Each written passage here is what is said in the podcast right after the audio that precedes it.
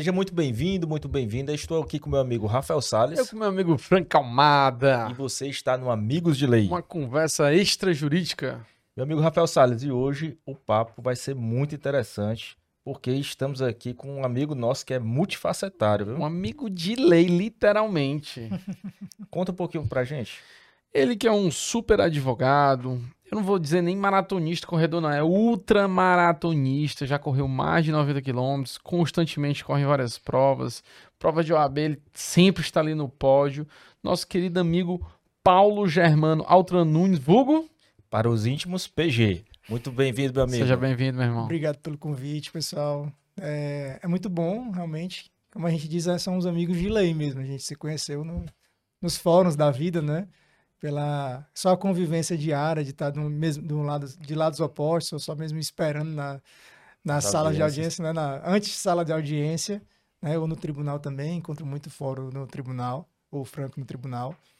E é sempre muito bom fazer essas amizades, né, e ter manter porque a gente passa o dia às vezes nisso e, e ter amigos é sempre melhor, né? As dores e os amores pelo direito do trabalho. E como você sabe, estamos aqui, os três advogados, mas não vai ter esse negócio de doutor, de juridiquês, de nada. Vamos chamar aqui de PG, nosso amigo PG. E começar é. também com os nossos apoiadores, né, ah, né, claro, exatamente. Vamos falar da Uritu Cafés Especiais, aquele é. café maravilhoso, sem açúcar, Franco. No momento Uritu, o Rafael vai explicar por que cafés especiais. Exatamente. Vamos agradecer também aqui o apoio de MISPA Segurança Patrimonial. Se você precisa de uma segurança qualificada para o seu condomínio, para a sua empresa, você é um grande empresário, precisa de uma segurança pessoal, é MISPA Segurança. Jolie Marie Maison, se você quer estar bem trajado, chegar arrasando, no estilo PG na festa, ó, aquele cara bem transado, lá tem as melhores roupas para você alugar ou comprar o que preferir, bem como se você for mulher ou quer vestir bem ali pro seu casamento, para qualquer tipo de evento, Jolie Marie Maison é nossa referência. E o mais nosso mais novo apoiador nosso, Star Capital do meu amigo Gabriel Joca, Franco, só mais um aviso importante. Tem muita gente aí que nesse momento tá sentindo uma dorzinha, mas não, não, não identifica, não sabe o que é essa dorzinha. Não sabe o que é, Franco? Ah.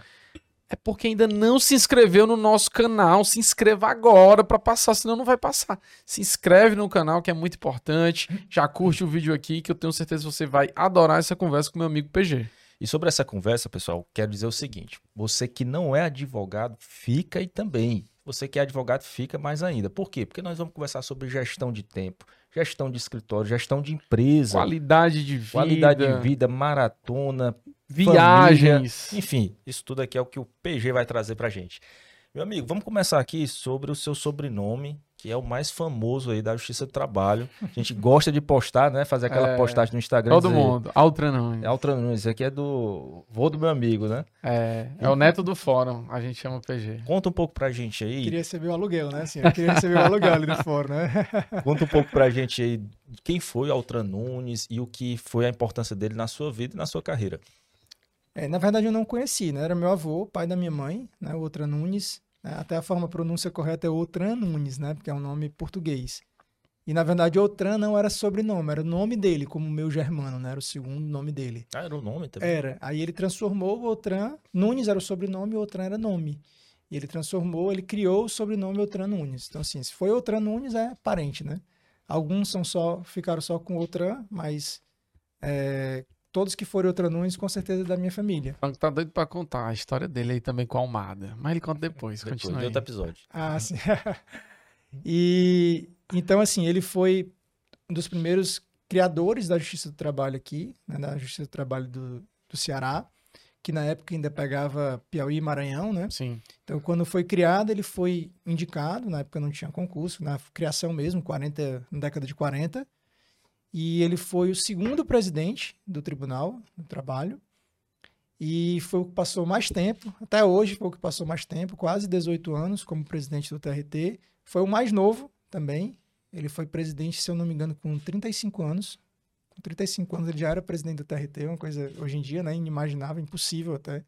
Hoje a idade mínima é essa, né? 35 anos. É presidente pra... do Brasil, não, né? É. Não, para você, ser desembargador. Ser desembargador. É. Mas eu acho que se for pelo quinto, né? Eu acho é, uma coisa é, não tinha, porque quinto, na época... Inclusive, um entrou dessa cidade agora no Maranhão, se eu não me engano. Foi, no TRT de lá. Entendi. e ele morreu como presidente, né? Foi Ele pior. morreu em 1969. É, Então, quem, quem E for no morreu fórum, né? prematuramente também, né? Com 53 anos. né? 53 Tava anos. Então ele morreu 53 anos, já tinha quase 18 anos como presidente do TRT. E quem for no TRT, né, PG, tem lá a galeria dos ex-presidentes. Você vê que no Sim. intervalo aí, mais ou menos de uns 20 anos, ele ficou ali 16, 17 anos à É, frente quase da... 18 anos, se eu não me engano. da Sim, instituição. Quase 18 anos. E, e em razão disso, né, ele, logicamente, foi homenageado com o nome do Fórum fórum. Nunes, que hoje é o fórum que abriga ali 14 varas do trabalho, ali no Não, centro de 18, né? Fortaleza. São todos. Na verdade, são dois prédios diferentes. Um né? anexo. outro. O fórum é outra Nunes. Entendi. Aí tem o edifício Dom Helder, que é o que Ah, fica da que é o primeira à que fica décima quarta. E Entendi. o outro é, é o edifício Arizo, né? Que Entendi. era o desembargador Arizo. Entendi. Então são dois. O fórum é o complexo, né? Entendi, E os entendi. prédios são dois prédios diferentes. Aquele do meio também é um outro prédio, tem um outro nomezinho também. entendi. Então os- são edifícios diferentes, mas o fórum é um só. Massa. São todos. PG, fala um pouquinho aí. Como foi a tua escolha pelo direito? Teve a ver com essa questão do seu avô ou não? E como foi o caminho aí pela advocacia, para a advocacia? É, o direito em si, né, assim, eu acho que ele sempre teve muito inerente à minha personalidade, né, de sempre contestar muito, de argumentar, sempre fui muito argumentativo. E desde muito cedo eu dizia que queria ser advogado. E até pela questão do meu avô, de ter sido presidente do TRT, minha mãe concursada, meu pai concursado, meus tios quase todos, assim, a família Teu pai de... era do TRT também? Meu pai e minha mãe eram do TRT. Ah, tá. né, Assim, eu nasci ali dentro, né? Uhum. E nasci quase, era só atravessar a rua, que eu nasci na gastroclínica, não era só atravessar. Então, assim, eu andava no TRT criança, criança mesmo, assim, até é, ali é onde é a, assim, de sétima, né, que é um prédiozinho pequenininho, que tem do lado ali da Casa Branca, ali era uma creche, então eu andava ali na creche, criancinha mesmo, então, assim, até a doutora Regina às vezes, ah, eu lembro você aqui pequenininho e tudo, né, assim, é, é legal, que até hoje ainda tem algumas pessoas bem antigas lá que, que lembram de mim criança lá dentro, né? Então, assim, eu andava lá quando era casa branca, era só a Casa Branca, né? Aquela casa que é aquela mais o bonita. vento levou, né? É. Então, antes o tribunal funcionava só ali. Aí eu lembro quando inaugurou primeiro aquele prédio que fica ali pela ali em frente ao Colégio Batista, né? Ali na Desembargador Leite Albuquerque, e depois inaugurou aquele outro anexo que entra pela Vicente Leite, se não me engano, aquela rua. É, pela Vicente Tu Leite. sabia, Rafael, que aquilo ali foi inspirado no vento levou? O cara mandou fazer a casa. Sabia, pô, assim, recentemente eu fiz um, uma visita institucional lá e o Antônio Carlos que a gente estava mencionando aqui, ele cuida do memorial e fez uma apresentaçãozinha, falou que é- o palácio na época, né, era um palácio, né, era uma residência, foi inspirado nesse filme com inspirações, aí ele coloca lá pelo menos um, uns três tipos diferentes, né, romanas, árabes É e linda tal, casa. é, né? É linda. casa maravilhosa. É muito bonita. Inclusive tem fotos lá no memorial Eu fui lá, né? da- do período que era residência mesmo, né, de ser transformado, muito, muito bacana. Aí tu andava por lá, pequenininho, Ah, então assim, e sempre olhava existiu... assim, rapaz. Não, mas sempre existiu uma pressão muito grande para fazer concurso, né? Então, assim, eu fazia faculdade, tipo assim, sempre, né, você também, né? A gente se formou muito novo, então, assim, eu muito novo, tipo, se, destacava na faculdade, pessoal, ah, vai ser concurso, vai ser concurso. Eu, não, eu quero ser advogado. E eu sempre dizia, quero ser advogado. Tanto que eu, no último semestre, assim, eu fiz o concurso, aquele de escrivão, né? Que estava tendo, aquele concurso 2006, né? 2006 estava tendo concurso que era de escrivão e delegado. Mas aí eu fiz de escrivão porque ainda era, não era só nível médio. E eu tava passando, faltava na última fase, eu não, eu não vou. Não vou, eu quero ser advogado, não quero ser polícia. E aí não fui, só não fui. Deixei o concurso, tava na última fase já, era exame médico e eu não fui. Não fui fazer mais. Porque não era o que eu queria. Eu sempre quis ser advogado. E queria ser advogado por quê? Inspirado em alguém específico? E ser confuseiro. Mais ou menos isso. É, eu sempre, né, assim, Tinha alguém na família, assim, alguma coisa? Não, pior que não tem nenhuma inspiração na família, assim, assim, ah, de advogado, que, assim, que eu me espelhei, realmente não, eu não acho que eu não tenho uma inspiração, assim, de uma pessoa mesmo que, que eu, ah, vi aquela pessoa da minha família, uma coisa assim, não, meus pais eram servidores, Uhum. então, assim, meio que a justiça do trabalho estava no sangue, né, tava, eu queria alguma coisa com a justiça do trabalho, aí aproveitava, né, aproveitar o nome também ajuda, né, e tava ali dentro sempre, então, sempre conheci todo mundo ali, né, tava um dia desse conversando com o desembargador Tarcísio, e ele dizendo, olha, eu fiz 35 anos de magistratura, eu estava vendo uma, um VHS do meu primeiro dia como, como magistrado, e quem gravou foi seu tio. Uhum. Assim, é legal, né? Porque é uma coisa há muito tempo. Eu falei pro meu tio, ele, poxa, que legal, eu nem lembrava disso, mas realmente foi, né? Então, assim, é... Nasci ali dentro mesmo. Então, por isso que eu sempre quis seguir o caminho da justiça do trabalho, né? Mas e advogado, acho que era por isso, né? Um pouquinho de confusão, um pouquinho de querer resolver as coisas, de trazer um pouco do direito, né? De fazer direito. A gente sempre começa como revolucionário ultra jovem, né? É. Querendo fazer o bem, só querer só para ajudar todo mundo. Né? Até assim, no, no estágio, eu fui estagiário da defensoria, que é fascinante, né? E, Sim. assim, foi uma pessoa que, como advogada, me inspirou muito assim, de, de ser combativa, mas de, ao mesmo tempo saber ser combativo sem ser é, agressivo, sem criar inimizades. Foi a doutora Amélia, né, que é professora da Unifor, tudo ela, eu era... Eu era, também, consumidor, é, acho. Eu era estagiário dela, lá em Maracanaú. Então, eu ia todo dia lá para o fórum de Maracanaú, para a defensoria de Maracanaú. E, assim, foi uma pessoa que, na, na, na advocacia, né, apesar da advocacia pública, Sim. mas que me inspirou em, em, relação a isso, assim, de, de ter esse meio termo, a gente sabe que acontece muito, né, de os colegas às vezes ficam com raiva por, por causa do que acontece em audiência ou acontece no processo. Mas a gente sabe que isso vai e volta e acaba que é Total. é muito melhor ter amigos do que do que fazer fazer inimizades. Não, e aqui nessa mesa eu diria que tem três advogados muito respeitados pela Justiça do Trabalho e que posso dizer, sem falsa modéstia, três referências da Justiça do Trabalho aqui no Ceará estão Sim. hoje conversando e isso construído muito. Nós temos esse perfil muito de dialogar, de conversar, de fazer amigos. Não vejo ninguém chegando falando mal. Ah, o Frank é conhecido por ser ruim de acordo. Mas tirando isso, não vejo ninguém chegando para falar, não, não gosto de fazer audiência Ou com só isso, tá bom. não gosto de fazer audiência com o Franco porque ele é um cara que distrata a advocacia, ou com o PG porque ele é um cara que trata mal, o outro. Não. Aqui tem três advogados que são bem tranquilos nas suas atuações e, e conquistaram já um belo espaço na, na advocacia cearense. Verdade. E, e, isso só. A gente está numa linha de tempo aqui, mas só trazendo aqui também. É, às vezes eu acompanho as sustentações do PG e ele fala realmente coisas assim, bem duras de uma maneira não dura, né? Eu acho interessante isso, que ele pontua mesmo algumas questões. E eu falei, rapaz, ele sabe colocar a coisa com um sorriso no rosto. É muito, é muito legal isso. Hoje eu levei um carão. Como foi esse carão, velho? Hoje eu levei um carão lá no, no, no pleno, né? Que eu, fazia, eu falei era bagunça, uma coisa assim. Né? E o a Durval não gostou. Eu falei umas três vezes que era uma bagunça que tava fazendo. E ele, olha, acho que esse termo não é adequado. Tudo bem. A gente engole, né? Continua, porque instala todo Às vezes é o né? calor ali, né? É. Do... Às vezes você se, se, né? Às vezes você nem nota que tá falando uma é. coisa que pode parecer ofensiva, né? A gente tem ali poucos minutos para escolher as palavras, né? É. Então, às vezes não vem exatamente aquela que vem, vem a que vem na mente. Eu vejo as coisas que o Franco posta, né? Ele sempre coloca: "Ah, não, fazer o roteiro, né? A gente faz o roteiro, aí estuda o processo, faz memoriais, a gente vai despachar. Mas chega na hora, você não vai falar, é isso, e muda, e as coisas mudam de ordem, né? Você vê que às vezes uma coisa está chamando mais atenção e puxa, né? Então. Eu, eu acho que acontece com vocês também, assim, eu faço todo um roteiro e tudo, mas a gente tá lá sempre se vendo e sempre chegando cedo, né? É. E às vezes, cara, o que acontece na sustentação anterior muda ali o que você ia falar é. e você tenta encaixar alguma coisa ali diferente. Assim, eu, eu acho que é interessante você ter um roteiro para é. guiar, mas também não ficar preso, né? Aquilo ali sempre. Na última vez que eu fiz sustentação, o PG até tava lá, não sei se chegou a acompanhar. Eu, logo depois a gente ficou conversando. Uhum. É, era em parceria com outro escritório. Que e é eu... meu ex-sócio. É, exatamente. e, eu, e eu tinha conversado já com ele antes. Ó, a, a nossa linha é a seguinte: o principal ponto é esse, o outro ponto é esse. Esse outro ponto aqui, eu acho que não vale a pena. Comentei com ele.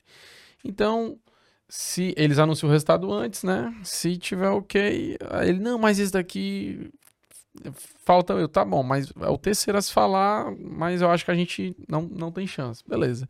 Aí quando vai anunciar o resultado, ganhamos o primeiro, ganhamos o segundo, só ficou o terceiro, que era o que eu menos tinha é, me preparado, porque eu realmente achava muito difícil da gente conseguir reverter. Mas aí fiz a sustentação só com base naquele ponto lá, só até boa, mas realmente não, não consegui reverter. E já que a gente está falando de sustentação, falar que a, o, o, digamos assim, a campanha, né, que eu venho sempre fazendo aí nas turmas, está dando certo, graças a Deus, de aumentar nossos honorários quando Sim. tem recurso, né?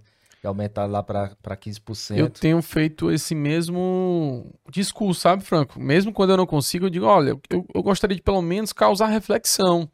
Porque é, um desembargador alegou assim: é porque realmente é subjetivo, né? Não tem parâmetro. Eu, ok, se não tem parâmetro, então começa do 15.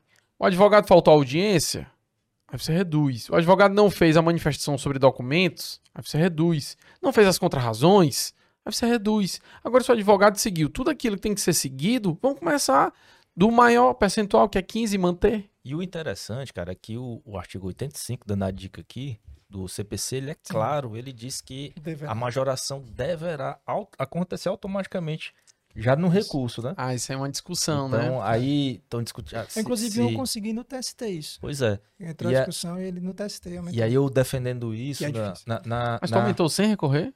Não, eu recorri. recorrendo. Eu recorri de outras coisas e ele conheceu só um outro tema e os honorários. Entendi. E ele aumentou os honorários por causa desse argumento É. que eu lembro bem que o, o Franco sempre bate nessa, muito nessa tecla do. E aí na segunda turma deu certo isso, na terceira turma deu certo isso. A gente tá com probleminha na primeira turma, porque eles, eles se debruçaram lá e estão entendendo que não há lacuna no, Não, da CLT, CLT. para aplicar Sim. o 85 É, eu confesso a vocês CPC. que eu tava mais pra esse lado aí. Mas, mas eu, eu- o interessante que eu falando lá, né? Só olha, a gente tá aqui, e aí vocês conhecem, a gente despacha memoriais, vai tal, tal, tal. Aí a desbarradora, até a desbarradora Roseli falou assim: É, doutor, você eu sei, mas não é todo mundo não. Assim, Pode Então- defira pelo menos no No meu, né? Tá resolvido. Foi resolvido no fico meu, depois dos outros. Não, e é uma coisa que, assim, quem conhece, assim, ah, vai indicar um advogado, né? Você sabe, assim, às vezes al- alguma pessoa diz assim, não, eu vou para o advogado, tá, olha, a gente sabe quem é, quem é quem, Uhum. né? Então, assim, existe concorrência, né? Tem algumas áreas que são muito concorridas, né? Alguns nichos, né? Direito bancário, não. Trabalhista É, bancário. não. então, é assim, tudo PG. Ah, se se, se. É, então, assim, a- é um ponto que eu acho que é muito diferente, é o advogado que faz esse trabalho de bastidor, né? Esse trabalho de, de buscar, de tentar reverter. Às vezes você, né, eu falo, às vezes, olha, às vezes eu chego na sustentação e vou dizendo assim, olha, eu tô falando isso, eu sei que eu tô perdendo, provavelmente vocês não vão reverter, mas eu vou ficar insistindo, eu vou vir para todo o processo desse tema, eu vou ficar falando, eu vou bater, bater, bater, bater, e uma hora vocês vão me ouvir direito e vocês vão ver que eu tenho razão. E em alguns eu consigo, né? A gente Uhum. vai insistindo para tentar afirmar a jurisprudência. Porque se a gente desistir, simplesmente não muda nada, a gente fica imutável, o direito falo- não é imutável. Eu faço isso, inclusive, PG, e é importante a gente deixar esse recado, Franco, com o juiz de primeira instância. Às vezes, eu eu pego e digo assim, ó, essa- vou dar um exemplo aqui, né? Tem uma discussão, quando o processo é rito sumaríssimo. Aí não é encontrada a empresa, aí no rito sumaríssimo não cabe a citação por edital. Beleza. Aí a gente pede a conversão para rito ordinário dentro daquele mesmo processo para ter a formalização da citação por edital. Beleza. Eu acho que hoje talvez 70% dos juízes façam Faz. isso de forma tranquila. Você chega na audiência, pede, ele converte o rito, faz a citação por edital. Eu acho isso mais econômico Sim. do ponto de vista da celeridade processual, do acesso à justiça, enfim, sobre vários aspectos. Mas tem magistrados que é, interferem. Não, doutor, não cabe emenda no rito sumaríssimo, tem que ser arquivado aqui o procedimento, e aí o senhor entra com outra ação. Eu acho um prejuízo muito maior. Às vezes, infelizmente, infelizmente, parece que só está atrás do número. Ah, julguei mais um processo, foi extinto aqui, matei a juiz e outra aí.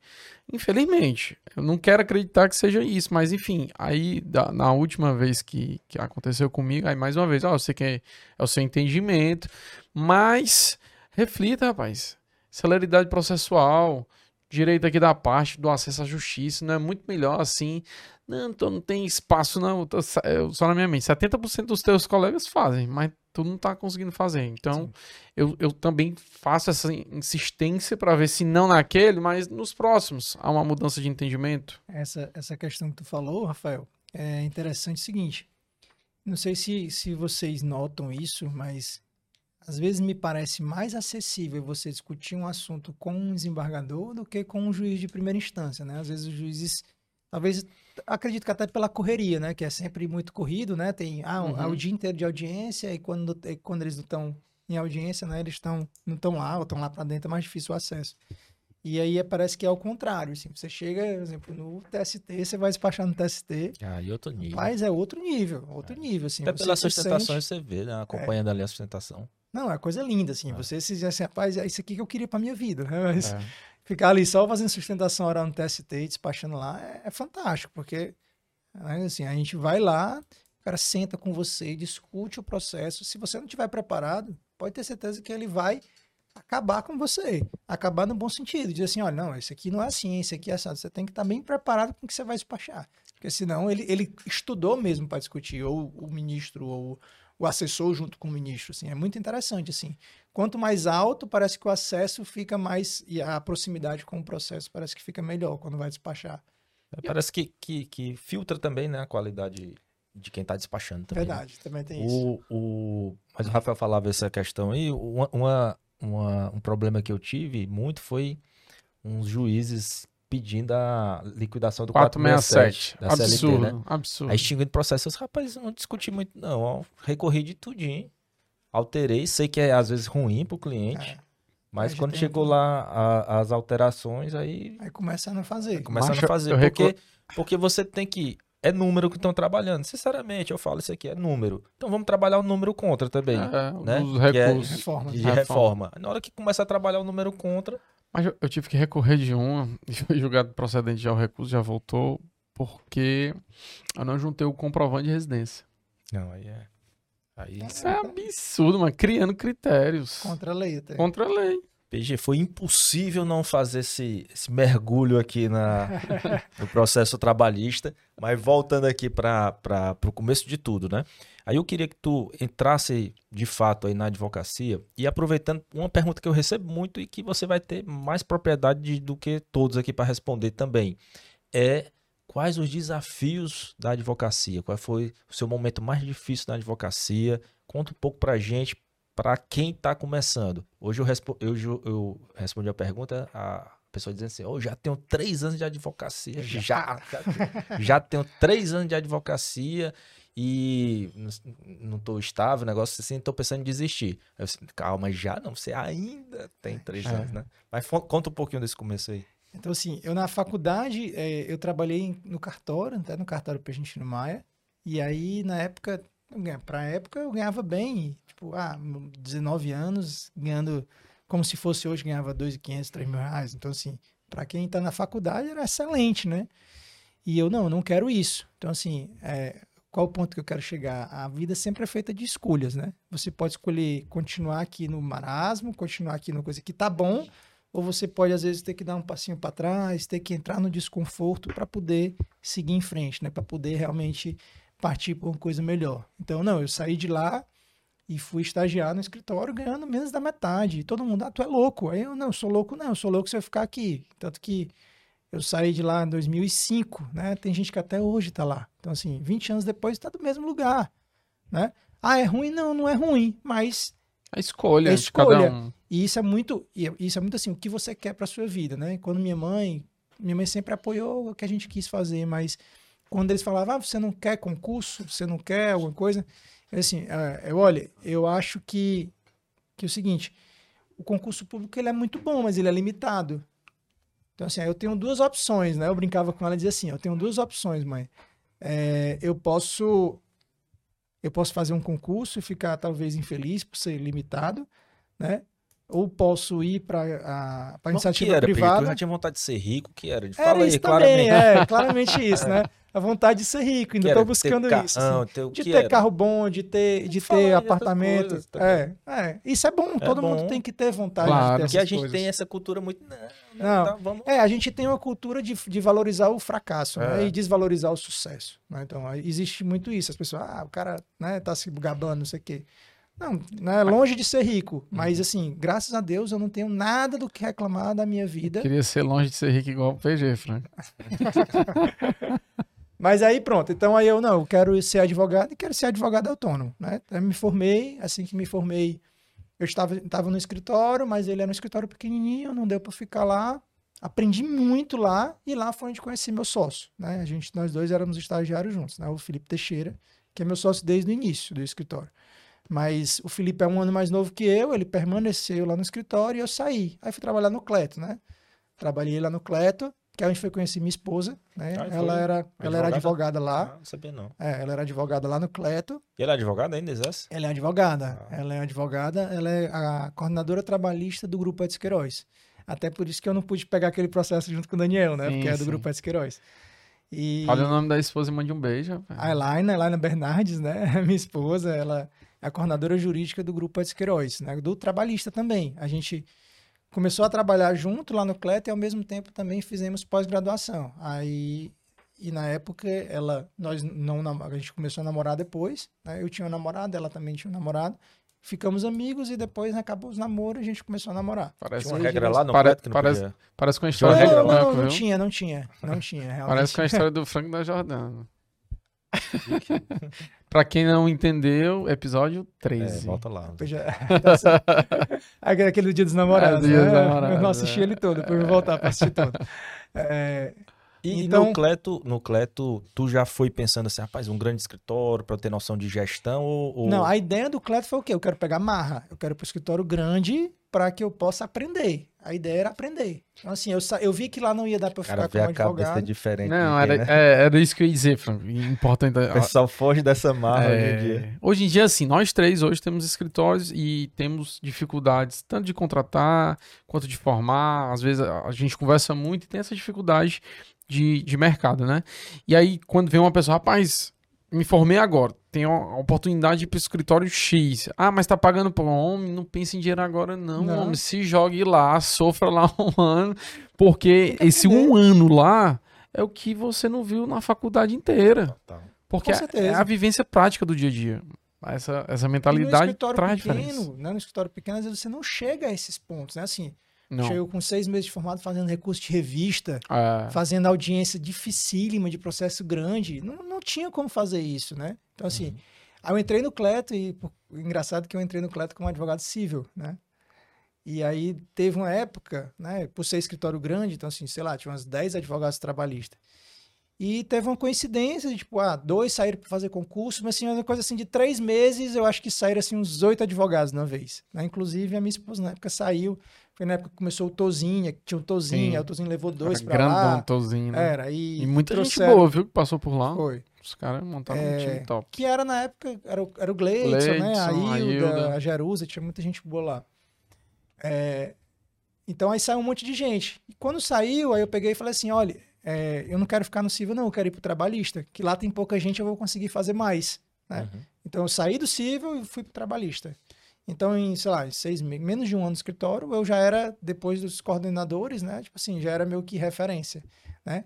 Aí foi lá, por exemplo, que eu conheci o Eduardo Pinheiro, né? Que é meu amigo, meu Grande compadre. Dudu. Grande Dudu, também outro grande advogado daqui. Eduardo, Trabalhista. grande abraço pra ele, viu? Tô sempre conversando com ele. E o homem da LGPD agora, viu? Aí. É. É, e, e assim, a gente. É, é- é uma escola muito grande o Cleto. É uma escola mesmo que é um escritório muito grande, você aprende muito lá. Mas eu sabia que ali era uma passagem. Eu sempre encarei como uma passagem. E nunca tive esse medo, ah, medo de trabalho. Não, não. Tanto que até tem um episódio engraçado que um dia desse eu estava conversando com com a doutora Williane, né? Que era a coordenadora na época. É, ela chegou um dia agoniada, assim, no meio do expediente, assim, logo depois do almoço. Aí assim, não, tô aperreada aqui, aí o que foi? Aí ela, não, é porque eu tenho, não lembro se eram 12, 15 processos, a contestação para amanhã. Aí eu, deixa eu ver, aí eu olhei, aí eu, não sei para quem botar, ninguém fazia, não, pode botar para mim. Ela, quantos? Eu, todos, pode botar. Aí ela, É, isso chama Tá atenção. certo. aí ela, tá certo. Eu, não, são todos iguais aqui, eu tô vendo, era tudo muito parecido. Aí quando deu, isso era duas horas, aí quando deu umas quatro e pouco, cinco horas, eu cheguei lá na sala dela, aí comecei a conversar, ela, ela, ei menino, tu não vai terminar aquele teu negócio não, Tão que eu te passei? protocolados. Aí eu, não, já estão lá. Aí ela, como assim já? Eu era tudo igual, não fiz tudinho já. Então assim, era aquela coisa, não tinha medo de trabalho, nunca tive, né? Isso é massa. E aí a gente, aí eu saí do escritório, né? O- na época o Felipe chegou para mim, Paulo, vamos montar o escritório? Eu, Vamos. Eu pensava em montar, mas não achava que ia até demorar um pouco mais. E aí eu acho que em 2008, mais ou menos, é, no início de 2008, o Felipe, bora montar um escritório, eu, tu, e tinha um terceiro sócio na época, o João Alberto, e vamos montar um escritório, tu fica no trabalhista, eu tributário e o, e o João Alberto ficaria no civil. Pronto, e a gente, tá bom, vamos, montamos na cara e na coragem. Já com quanto fixo garantido? Zero. Isso é legal, ó, Franco. Só pra gente Sério. recapitular aqui, ó. O PG tá no cartório, recebendo acima da média do que as pessoas recebiam durante a faculdade. Dá um passo para trás para receber menos para começar a estagiar. Tá no Cleto, no escritório referência, começa a se destacar dentro do escritório, que tem possibilidade de ascensão também. E aí recebe um convite e mais uma vez decide provavelmente dar um passo para trás financeiramente naquele momento, mas procurando construir a sua trajetória, sua história dentro do seu empreendedorismo próprio. É, no, no, quando, no Cleto, né, ele não, ele não impedia que você tivesse clientes por fora, né? Não, não tinha exclusividade. Aí eu tinha na época era uma, um salão de beleza, que era meu cliente. Eu me pagava, sei lá, como se fosse hoje 800 reais, coisa assim. Uma confecçãozinha, que tinha, fazia umas besteirinhas. Então já era meu cliente fixo, era os clientes que eu tinha. Então eu pensava assim, olha, esses dois clientes e um de correspondente, né? Tinha, tinha muito correspondente Ah, antigamente, né? Não sei uhum. se hoje, acho que hoje não tem mais tanto como tinha antigamente, né? Vi- muito- A virtualização a diminuiu virtualização muito, diminuiu tá? muito. Então eu tinha esses três clientes, que era bem pouquinho, mas eu pensava assim, ó, esses três não me dão trabalho quase nenhum. E eu já tiro mais do que eu tirava no escritório, né? Como eu pensei, ah, eu vou eu vou eu vou ter tempo para trabalhar outras coisas, né? E começar a ter, ter tempo e poder fazer outras coisas, ser tudo para mim, não ser para os outros, né? E aí a gente foi. Então eu entrei, peguei as economias, eu e Então, o Felipe, então tu começou a advogar em 2007? 2007 foi. 2007. Eu entrei no Cleto acho que em março de 2007. E aí em julho, junho de 2008 eu saí do Cleto, comecei o escritório, né? A gente fez agora fez 15 anos de escritório. Agora mês passado, né? Agora final de final de junho. Tava com quantos anos de advocacia quando saiu do Clato? Um ano, só um ano. Então, Assim, a gente começou o escritório, era assim, era, era muito comum isso, com certeza. é, até mais o Franco, porque tu não tem tanta cara de novinho, né? Mas assim, o Franco tem muita cara de, de, de novo, né? De menino bom, né? Com a cara É. de menino bom. Tirar a barba aqui. É, tirar a barba, né? Aí ele. A gente chegava no- nas, nas reuniões, dava pena, porque era assim, era dois meninos velhos. O Felipe ainda é mais novo que eu, seis meses mais novo que eu. Então, assim, a gente ia pra reunião e era só o que, que a gente tinha, era conhecimento. Conhecimento tinha. né? E insistência. Insistência Chegava no fórum, você é estagiário, eu ouvi muito demais. Demais. Cadê o advogado, É, né? advogado? que tinha. Assim, eu comecei em 2008, eu tinha 23 anos, cara, né? Assim, é, fazendo para fazer 24. Então, assim, começou o escritório com isso. Que hoje em dia o pessoal se forma com isso e acha que tá, né, com um ano, né, acha que já tem que estar ganhando muito dinheiro. Mas aí a gente começou, cara, e era muita vontade, né? Sempre teve muita vontade de dar certo.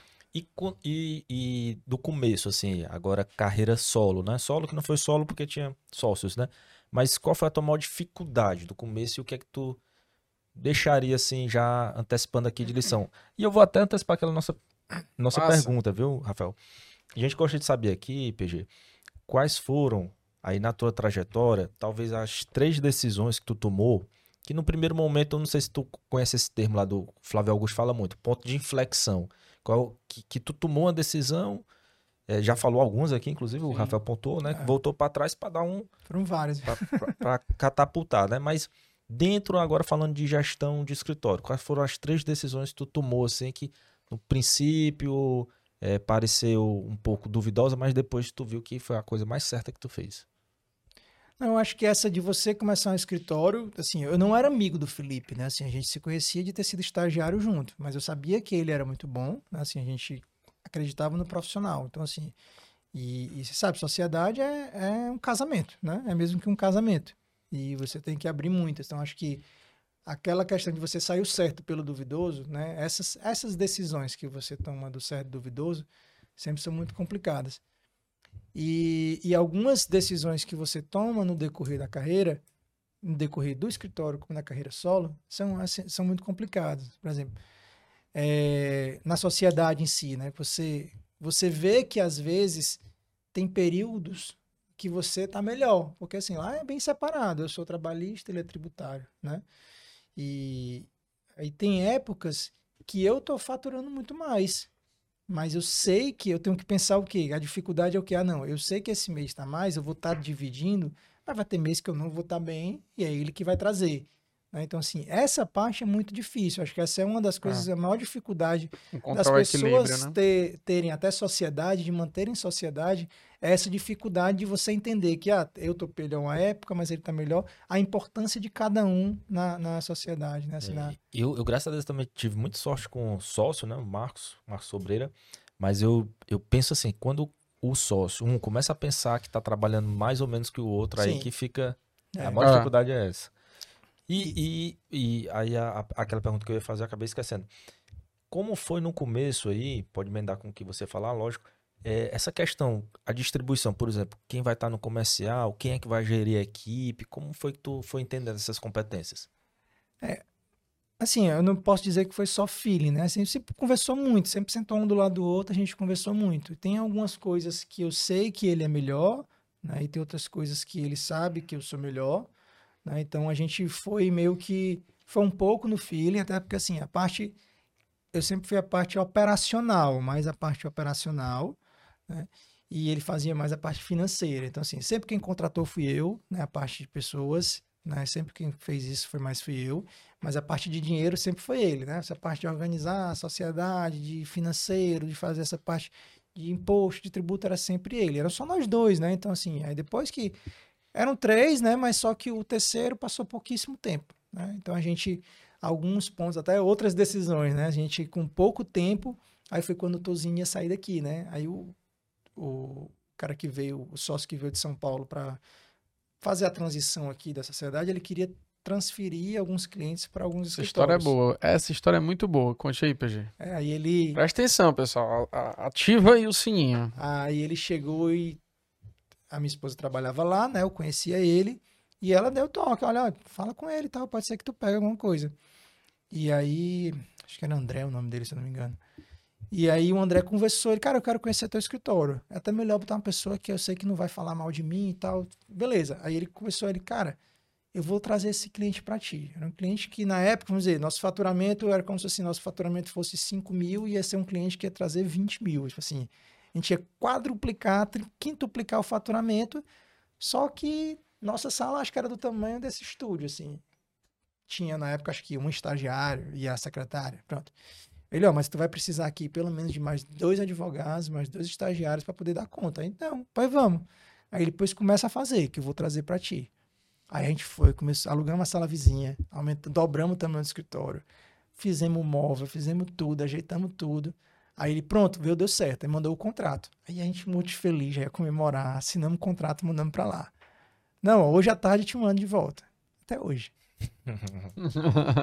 é hoje, aí tava lá, o dobro do, do custo, né? Sorte que a gente não tinha contratado as pessoas, né? Uhum. Porque a gente ia trazer dois de lá, porque ele, não, eu quero que fique contigo, porque tu vai ter que trazer duas pessoas de lá para cá. Aí eu, beleza, e ele indicou, eram duas pessoas e pronto. Era até uma delas era, era minha esposa e a outra era uma outra advogada lá. E os estagiários tu pode escolher, se quiser trazer da gente, ótimo, se não, pode escolher outro. Até hoje. Aí depois a gente soube que um outro escritório chegou e pagou um valor ofereceu um valor menor e fechou com eles, né? Pagou alguém, alguma coisa, não sei. Não, mas, mas assim, aí pra gente a gente viu o quê? Que, cara, já que a gente tá também, agora vamos atrás. Vamos atrás de rodar. Vamos atrás de rodar. Já ampliamos mesmo. Já ampliamos mesmo, estamos aqui, né? Já estamos dentro, então vamos continuar. E isso foi, né? E, e aí a gente conseguiu, foi aumentando, foi conseguindo mais clientes. A gente tem uma parceria muito boa com um escritório de contabilidade lá, de, lá do Juazeiro, lá do Cariri, que é a Tecnos. E aí ele sempre mandava alguma coisa, então a gente tinha algumas coisas lá, lá no Cariri. E aí foram vindo clientes novos, né? A gente foi conseguindo ampliar, conseguindo manter o escritório. E principalmente, assim, a parte, né, é, às vezes as estratégias, né? Assim, a gente às vezes pensa assim, ah, não, reclamante é, é bom, né? Mas reclamada também é bom. E eu não, eu no começo eu pensava muito, eu vou ser advogado só de reclamada. Né? E daí foi um outro ponto de inflexão. Aí surgiu uma oportunidade, uma pessoa que chegou assim, olha, eu fui em vários escritórios que tratam com bancários e eu não gostei da abordagem de ninguém. Aí pediu para uma amiga para, ah, indica alguém. Ela, ó, oh, tem um advogado que trabalhou aqui, que era do Cleto, é, que trabalhou aqui e tal, e, e, e ele é muito bom. Ele nunca fez isso aí, mas ele é muito bom. E ela veio, aí eu faço o seguinte, me dê aqui tudo, peguei, anotei tudo, me deu uma semana. Eu não sei não a matéria, mas eu vou estudar e vou fazer um negócio melhor. Aí fui, passei horas e horas e quase virando noite estudando isso, estudando, estudando. Aí entendi a matéria, entendi a convenção coletiva, peguei tudo que ela disse que os advogados tinham falado. Eu, não, isso tu vai ganhar muito mais do que isso aqui. Isso aqui tu vai ganhar, porque dá pra fazer isso, isso, isso aqui, né? Descobri a matéria toda. E ela ganhou quase três vezes o que o, o que o outro escritório, que é um escritório grande daqui, escritório da área que ele disse que não, o máximo que dava era isso. Ela ganhou três vezes isso. E aí eu eu que surgi, né, nessa esse nicho de bancário, né, de foi acho que talvez o primeiro reclamante que eu tenha feito, assim, bom. E aí eu vi, poxa, vale a pena, porque assim, era um processo, às vezes valia o equivalente a dois anos de trabalho para uma empresa. Mas aí o que a gente pensou? Ah, vamos passar para outro lado? Não, vamos continuar dos dois. Chutar com as duas pernas. É, vamos chutar com as duas pernas. Então a gente costuma brincar dizendo que as empresas pagam contas, né? Pagam as contas, mantêm o escritório e essas coisas de reclamante, elas que dão o dinheiro mesmo, assim, que dá o. É o que a, gente brinca, eu e o Felipe, assim, é o que troca o carro, é que ajuda a pagar o apartamento, é, que são As viagens. as viagens, né? Essas coisas, né? E, e, e os pumps, né? Às vezes, assim, uma reforma, uma coisa assim. Whey para faz. ultramaratona. E é, é interessante essa questão, né? Eu acho que nós três aqui atuamos para os dois lados, né? E muito tempo eu fiquei nessa, mais só isso, mais só aquilo, porque existe todo um conceito de marketing. Quanto você vai na você consultoria, nichar, né? É, As, as consultorias tudo isso. Você tem que se posicionar. Olá, o cara. posicionar e tal. Mas eu acho que a- acaba que o nosso posicionamento é pela, pela boa bom conhecimento técnico, pelo bom conhecimento Isso. jurídico, científico e tal, e a- a- acaba sendo o posicionamento também da mesma forma, né? A gente costuma brincar também, chutar com as duas pernas. É, não Isso. dá assim, né? Por exemplo, eu banco eu sei que é uma coisa que eu não tenho, eu não tenho família, apesar do nome ser famoso, eu não tenho família da área, né? Meu avô morreu, não tinha, tá- faltava 15 anos para eu nascer. Então, eu não tenho família na área, a gente começou do zero. Acho que nós três, assim, um, um exemplo também, a gente todos começamos praticamente do zero, sem ter padrinho, sem ter cliente, sem ter nada. A gente começou do zero.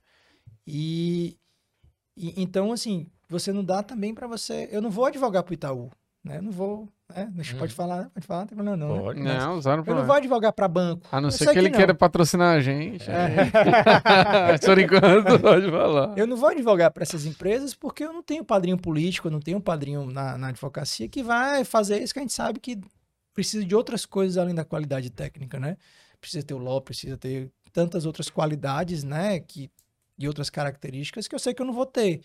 Mas também eu não vou advogar para empresas que eu, atu- que eu atuo a favor, né? Assim, tentando fu- fugir um pouco desses nichos, né? A ideia, acho que é essa mais ou menos. A gente não vai Uhum. se o, o Rafael é advogado do sindicato dos sapateiros, né? É. Sapateiros, por exemplo. Ele não vai advogar para sapataria. porque É. Ele não pode, fica feio, né? Até Total. antiético. Então, essa ideia eu acho que é plenamente conciliável. Até são matérias diferentes, né? E o que vale a pena normalmente são os, os melindres, né? Uhum. A advocacia, ela faz a diferença quando você trabalha nos nichos, né? Nas partes diferentes. Agora, não sei se já aconteceu com vocês, que já aconteceu foi- comigo, foi, eu já advoguei muito contra uma empresa Sim, e depois ela me procurou sim, para advogar para ela. sim. Já aconteceu. tinha, já tinha acabado todos os processos, já tinha resolvido tudo. Aí eu só recebi uma ligação. Só olha, é o dono da Mispa Segurança. Foi assim que começou a É o relação. dono da Mispa Segurança. Eu, mas tem algum processo nosso ainda contra ele? Eu disse, não, tem não. Ele pediu uma reunião com o senhor, pediu pra ir lá no escritório e tal. Esse cara vai me dar uma peia, né? Aí, che- cheguei lá no escritório, tudo lá cheio de segurança, as coisas, tudo. Disse, Opa, tudo bom, tudo bom. Ele falou só, doutor, é o seguinte, a gente Cansou É. de perder. Eu tenho um filho, gente- né? Eu tenho um filho. A assim. gente tá com a, tá com a demanda aqui em Maracanãú. Foi a ação mais alta que colocaram aqui contra a gente. Passava de 100 mil reais lá no Maracanãú. E eu perguntei aqui pra minha proposta que era o melhor advogado que ela conhecia. Cara, e as audiências que eu fiz contra eles foi assim, não foi acordozinha, coisinha, não, foi jogo duro, né? E ela lhe indicou. Mas, rapaz, tô lisonjeado. Aí acabou, fizemos essa primeira atuação aí, e desde então, acho que isso foi em 2000, se não me engano, 2016, 2017. Desde então a gente advoga pra eles é, é, de maneira é muito fixa. bom, né? A parceria é tão forte que é um dos nossos primeiros apoiadores É, aqui do o primeiro podcast. apoiador. É. Quando eu- é, é, aquele tipo de apoiador que eu falei assim, olha, eu tô pensando nisso aqui, não, pode contar. O que é que você quer? Pode contar e tal. Então, eu- quanto a isso, eu digo o seguinte, olha, para ver como o que você falou, né, o nome do advogado e, e a atuação, a seriedade, né? Porque já pensou se eu fosse aquele advogado, não, vamos facilitar aqui, não, vamos dar um por fora aqui, É. vamos não sei o quê. O cara jamais teria tido a confiança de botar, entregar a empresa dele, né? Então, como isso também acontece, né? Total. PG, me diz uma coisa, cara. Onde é que tu tira, se tu faz, as- hoje se já fez, onde é que tu tira essa capacitação pra gestão?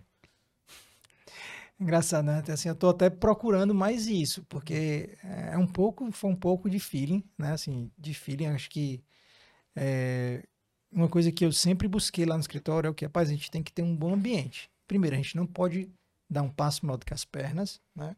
Ou seja, Não vou atrasar um salário, não vou atrasar né, um, um, um, bônus, alguma coisa assim.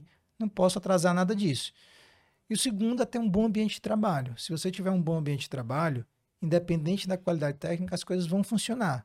As pessoas vão gostar de trabalhar, não vão querer sair de lá, porque paga, né? Assim, são bem tratadas, né? São bem tratadas. Isso a gente vê muitas vezes. A empresa tem muita bronca porque tem um gestor ruim, um gestor que trata mal, tem muita bronca por isso. Então, assim, a gestão nesse ponto é sempre tratar as pessoas bem, né? Uma coisa que eu sempre busco é tratar todo mundo bem, tratar bem, né? Sem, sem arrudeios, eu sempre tento ser muito direto, né? Tentando, às vezes acaba, às vezes parece um pouco, pode ser CD, mas sempre tentando ser sincero, né, na honestidade. Tu, é, tu é aquele líder com metas, com ali colado, é, deixa não, mais solto. Não, eu é sou muito de confiar. Eu confio até que não dê motivo para desconfiar. Tá? Vou, vou soltando, vou soltando, vou soltando, aí quando a pessoa está livre, cara, vai e voa, né? Assim, tanto que a gente tem, né, agora no escritório são cinco sócios, né? São os dois fundadores, Felipe e eu. Recentemente, né? né? E agora, aí há, há, cerca de dois anos o Gustavo virou sócio também, que ele era o coordenador tributário, ainda é o coordenador tributário, mas também é sócio. O Gustavo começou com a gente, a gente brinca que ele começou como secretária. A secretária tinha saído, a gente ia contratar ele como estagiário, ó, tu vai ficar como secretária. Uhum. Até a gente arrumar outra. E ele, a gente brinca dizendo que ele começou como secretário. E tá desde 2009, 2010, sei lá escritório. E aí a gente alçou também o Juan, que é, é meu braço direito lá, que é o coordenador trabalhista. E o Carlos, que o Juan está comigo acho que há 11 anos, também começou como estagiário. No um abraço Juan, especial. Juan é o PG todinho, fazendo sustentação. o Juan é top. E, e, o Carlos, que é o coordenador civil. Está um pouco menos tempo, mas é muito tempo também. Eu acho que o Carlos já está uns 7, 8 anos no escritório. Então, assim, por aí a gente vê que a gente tem, pensa não só na qualidade, todos são brilhantes, brilhantes, pessoas brilhantes. Eu acho que é um ponto que assim que você aprende muito é o quê? Você ter pessoas boas, até melhores do que você nos locais certos, né? Uhum. A gente tem que ter pessoas boas ao seu redor, ao nosso redor. E saber o que o que cada pessoa, a característica dela. não adianta eu pegar um cara que é bom em audiência e querer que ele fique fazendo prazo. Não vai adiantar. Ele não faz prazo bem, só faz audiência. Então eu deixo o cara que faz prazo bem para fazer só prazo, deixo o cara que faz audiência bem para fazer só audiência. A gente tenta desenvolver os talentos. E como é que tu vai percebendo isso? É meio que fazendo um pouco de cada coisa? É, ou... no dia a dia a gente vai tentando, né? Tipo, ó, por exemplo, ah, um, o, o, o Thiago, que é o, o Thiago Caracas, né? Que é meu audiencista. O Thiago foi, fez faculdade comigo, né? Fez, a gente fez faculdade juntos, começou a faculdade, terminou juntos. E aí, acho que a gente também já está mais de 10 anos no escritório. E aí a gente, quando colocava prazo, a gente via que o Thiago é um dos caras mais boa praça, assim, sabe assim, gente boa que tem, assim, o cara não fica com raiva de nada, super tranquilão. E a gente via que quando era para fazer audiência, ele fazia com maior boa vontade, fazia bem feito, estudava o assunto e tal, fazia bem feito. Quando era um prazo, enganchava, ia e vinha, entregava em cima da hora. Aí chegou um dia que eu cheguei, cara, me diz aqui, qual é a tua? Não boa, assim, qual é a tua? Ele, cara, não, eu gosto mais de fazer essa parte externa, gosto de fórum. Ele gosta do Klaus Bevilacqua, assim. É, é gosta, ah, é, é, fórum mesmo, viu? Aí você definiu a é, pessoa. o cara gosta de fórum, é, o cara gosta de, de ir pra ali, então... E aí você vai, nesse dia a dia, você vai moldando, né? Para assim, quem não tá entendendo, pessoal, quem não for do direito, né? A gente que é do trabalhista, por exemplo, diz que o Klaus Bevilacqua é insalubre. Por quê? Porque não tem um ar-condicionado, é super quente é para passar o dia lá de terno, meu amigo. Não é só a gente que diz, existem laudos. É, tem, existe, existem é. laudos, né? Exatamente. Mas aí é, meio, é, bem assim, no feeling, né? Até eu tô sentindo. A gente ainda é um escritório pequeno. Acho que pequeno talvez não, aqui para nível de Fortaleza é um escritório médio. Vocês estão com quantos advogados atualmente? Advogados, acho que são 12 ou 13. Né? Ao todo, são 25 pessoas no escritório, né? É. Juntando estagiário, não, administrativo. Né, é, é escritório, acho que é médio porte. Eu Mas dizendo, eu quero ser depois pe... ele fala do Daniel é, Aragão. Eu quero ser pequeno igual o PG, quero ser... Viu, Daniel, a gente tava brincando aqui contigo, Daniel Aragão, se estiver ouvindo, né, pra entender o contexto. O Daniel Aragão foi o advogado jovem mais jovem até hoje. Passou dos 40 Passou jovens, dos 40 né? jovens. É a corrida. Mas, é... E aí hoje vocês só para explicar pro pessoal, né? Mas vocês têm uma casa, uma estrutura, é uma casa, vocês compraram, como é que... Que até era um outro ponto, né, de inflexão que a gente, que a gente ia falar. Essa mudança, tava... né? Essa mudança. Fala aí, a gente, 2011 mais ou menos, é, acho que 2010, 2011 por aí, já tinha uns 3, 4 anos de escritório, e aí o Daniel Barreto, né, que foi nosso sócio, é nosso amigo até hoje, meio do Felipe. Ele é amigo do pai do Felipe. A gente conhecia através do pai do Felipe, que eles trabalharam juntos, né, no, no grupo Asqueiroz também. E o Daniel, o Daniel é advogado, ele é, ele é engenheiro de primeira formação e era advogado, e ele estava numa empresa e ele vendo a gente trabalhar, fazia um trabalho sério, conversava com a gente, via o conhecimento nas áreas e tudo, ele pegou e trouxe um cliente que ele estava trabalhando. Ele, ó, oh, eu quero que vocês vão ser o advogado deles, e trouxe. Aí depois ele pegou, olha, tem outro advogado, outro cliente aqui que eu faço alguma uma consultoria, uma coisa, eu queria que vocês advogassem para eles. Aí trouxe também. Aí chegou uma hora e a gente dava participação, também advogado, em parceria. E aí ele chegou uma hora e disse assim, olha, é o seguinte, é, eu quero ser sócio de vocês. A gente, não, não sei e tal. Aí conversamos e aí foi uma decisão que a gente tomou, que foi muito importante também, a gente ficou, vamos aceitar ou não vamos? era muito diferente. O Daniel, 20 anos mais velho do que a gente, né? Assim, idade de ser pai da gente, praticamente. Pai, meu Mas, pai é 20 anos mais velho que É. E ele, ele era amigo do pai do Felipe, né? Ainda é amigo dele. E, e a gente, não, pois vamos fazer o seguinte, vamos fazer um teste. A gente vai a gente te dá uma meta. Por exemplo, ah, tu tem que, o faturamento é X, tu tem que ir até tanto. Se tu fizer isso, tu vira sócio. Vira igual. Fica tudo igual. Fica dividido por três, ao invés de dois. Aí ele feito. Em seis meses ele conseguiu. Aí virou sócio. Virou sócio do escritório.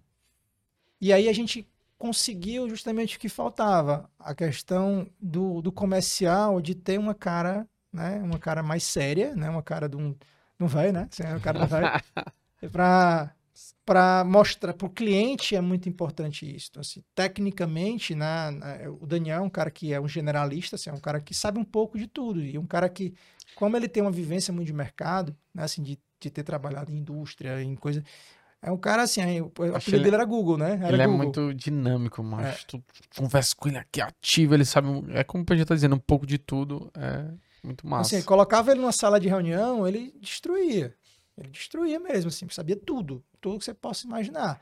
Se ele não sabia, ele parecia que sabia, parecia né? Que, assim, né? que não basta saber, né? Tem que é. parecer que sabe. É mais importante. E, e aí ficamos, assim, a gente se dá super bem, sempre se deu bem. Mas chegou uma época que Inclusive, a gente. ele tava... estava no seu aniversário. Sim. É, chegou uma época que a gente viu que ele estava com uma ideia de escritório muito diferente do que eu e o Felipe tínhamos. A gente fez uma consultoria no escritório na época para ajudar nessa parte de gestão, fez uma consultoria, passou um ano inteiro fazendo consultoria com metas, não sei o quê.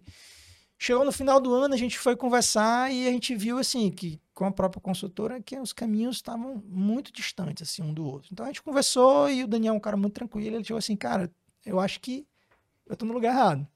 Eu não quero isso do que vocês querem. Então vamos sair enquanto tá bem. Aí a gente separou o escritório. Tanto que a gente resolveu no final do ano, ele passou ainda acho, quase seis meses dentro do escritório. E, e quando ele foi montar o escritório, como eu sempre fiz o operacional, né, o operacional era comigo, aí o cara não se preocupa, não, eu te ajudo a montar a tua equipe. Né? Então, na época, a Juliana, que é a esposa do Rafael, trabalhava comigo, ela não era coordenadora, mas ó, leva a Juliana, pergunta se ela quer, porque ela fazia bem o cível e ela tinha alguma experiência no trabalhista. Então, como tu vai ser menor, acaba que é bom ter uma pessoa que tenha uma, uma variedade, que possa trabalhar em mais de uma área, que ajuda, que se precisar, né? E aí peguei na época também a Sara, que foi a outra que era que ele levou também. Pegou Trabalhou do meu, tava lá.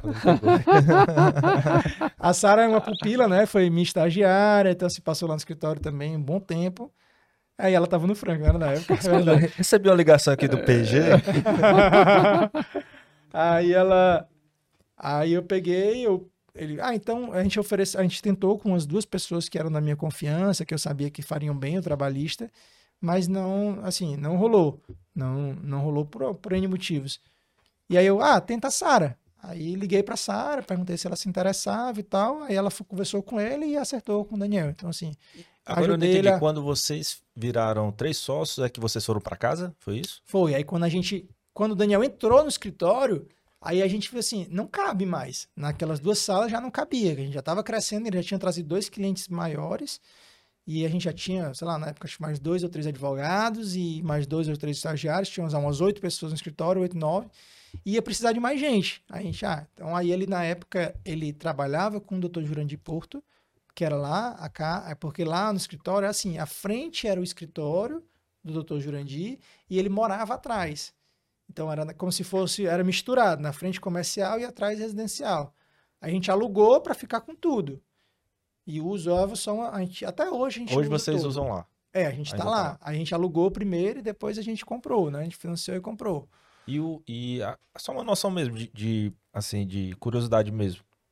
Hoje, o que é que tu pensa assim, a casa e o prédio comercial? Eu acho assim, é, tem pontos positivos e negativos, né? Eu acho que custo, a casa é um custo bem menor, muito menor, Tu acha menor? muito menor, muito menor. Nem botando segurança, tudo. Cara, assim, o, o escritório de advocacia, ele praticamente não, não tem muita coisa de valor, né? Assim, é computador, que é as coisas que, até para quem vai roubar, não tem coisa. Então, vamos dizer que a gente, o que a gente gasta é, é, de segurança, se eu botasse um segurança mesmo, eu não pagaria o tanto de condomínio que eu pago num prédio comercial, por tamanho que é a casa, né? O, o terreno da gente tem, acho que, 700, 800 metros quadrados. Então, assim, se eu pegar uma casa, com um- uma, para pegar um escritório de 300 metros quadrados no prédio comercial, vai ser uma salas. fortuna. 10 salas, eu vou gastar o quê? Sei lá, 5 milhões, eu acho, se dá. Né? Dependendo, pegar aqui no BSPA, uma sala de 30 metros quadrados é, é 600 mil, 500 mil. É. É muito caro. Então, assim, na época a gente tinha duas salas, a gente foi para lá pro aluguel, a gente pagava menos, porque ainda tinha que pagar estacionamento lá na casa.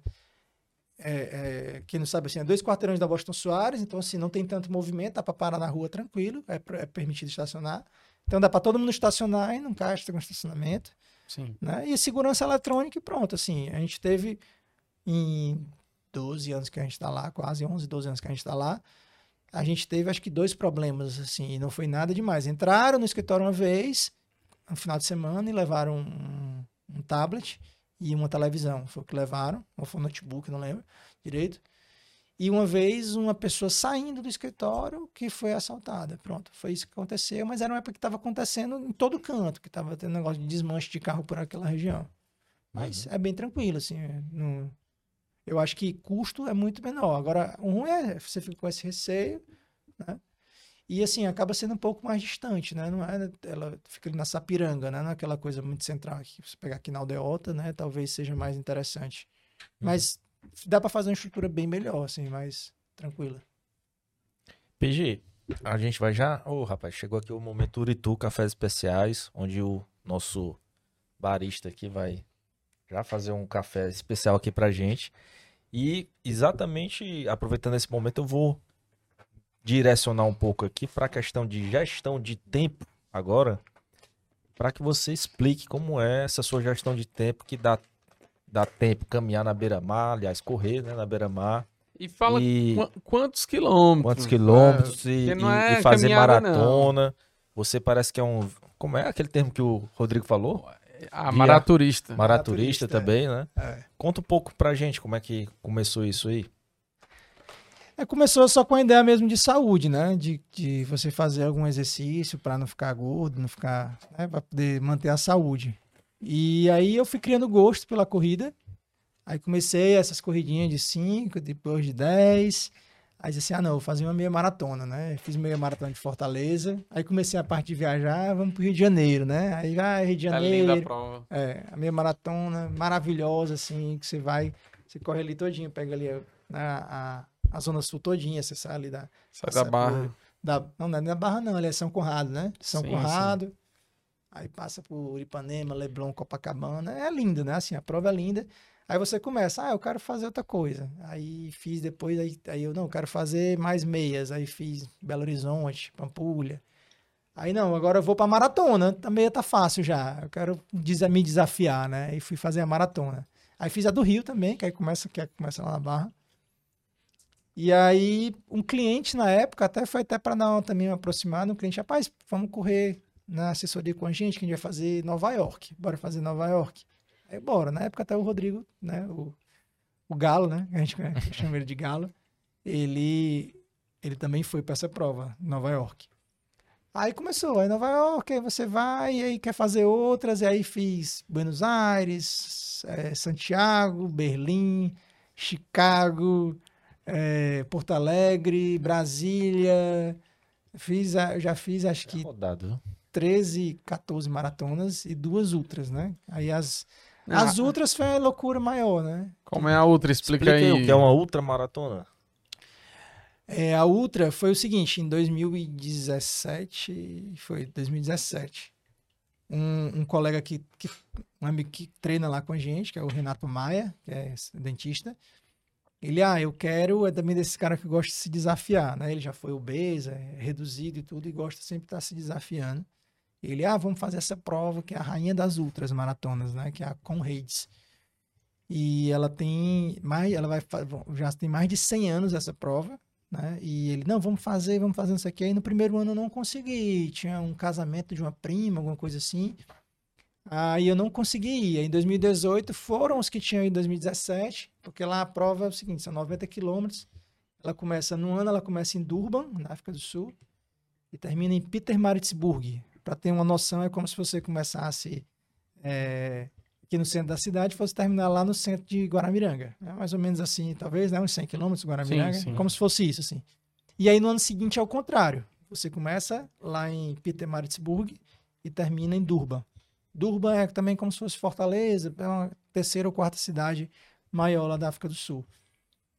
E aí, ah, vamos fazer, vamos, já fizeram uma vez, vamos fazer. E aí, assim, é uma experiência indescritível, assim, inesquecível, né? Tem, essa que tu fez duas vezes? Essa eu fiz duas vezes. Fez a mesma. Vez, é, é porque a gente chama que é o back-to-back, -back, né? Que você vai e volta. Vai, aí se você fizer em anos seguidos, você ganha uma medalha extra, né? Uma medalha especial que você só pode faz, receber ela se você fizer os dois primeiros anos seguidos. Se eu fizer uma ida nesse ano e fizer daqui a três anos, fizer a volta, não dá. Não adianta. Você não ganha essa medalha especial. Aí essa medalha atrás especial, da medalhinha. É, e a bicha é desse tamanho assim, vai essa moeda. Né?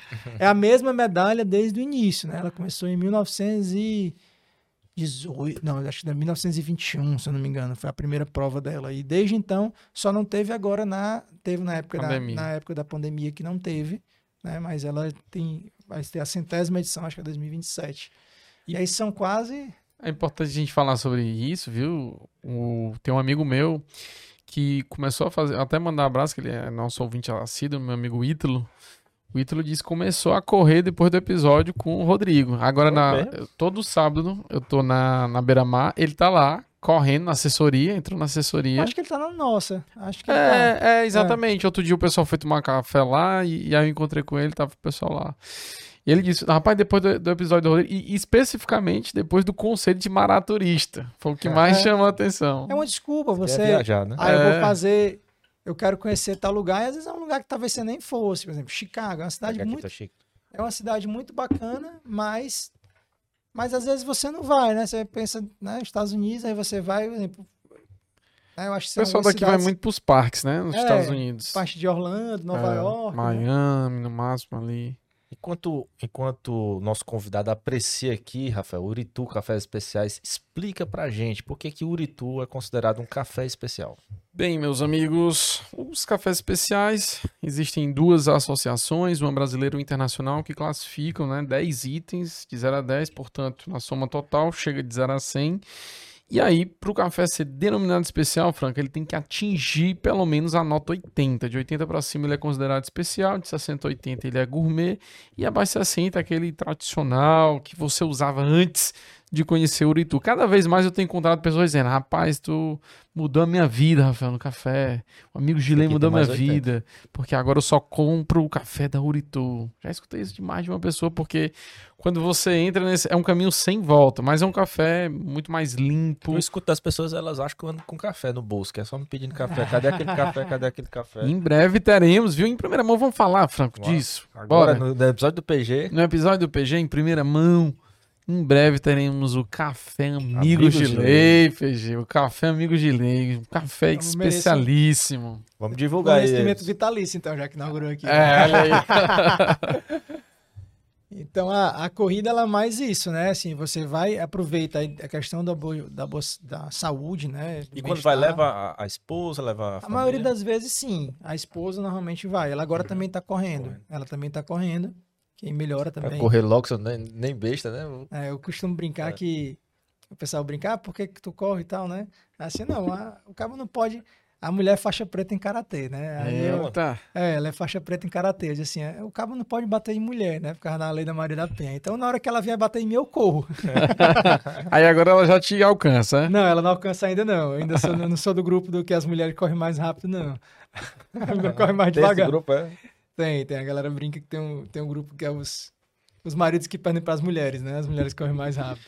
Mas é é interessante a gente falar sobre isso, Franca, assim, para quem entra no mundo da corrida, né, o pessoal, começa, ah, eu, eu tô correndo para mas tem uma coisinha interna, uma disputa ali de olhar o pace, né, o famoso pace, que é o tanto de quilômetros que você consegue, aliás, quantos minutos você consegue correr um quilômetro, né?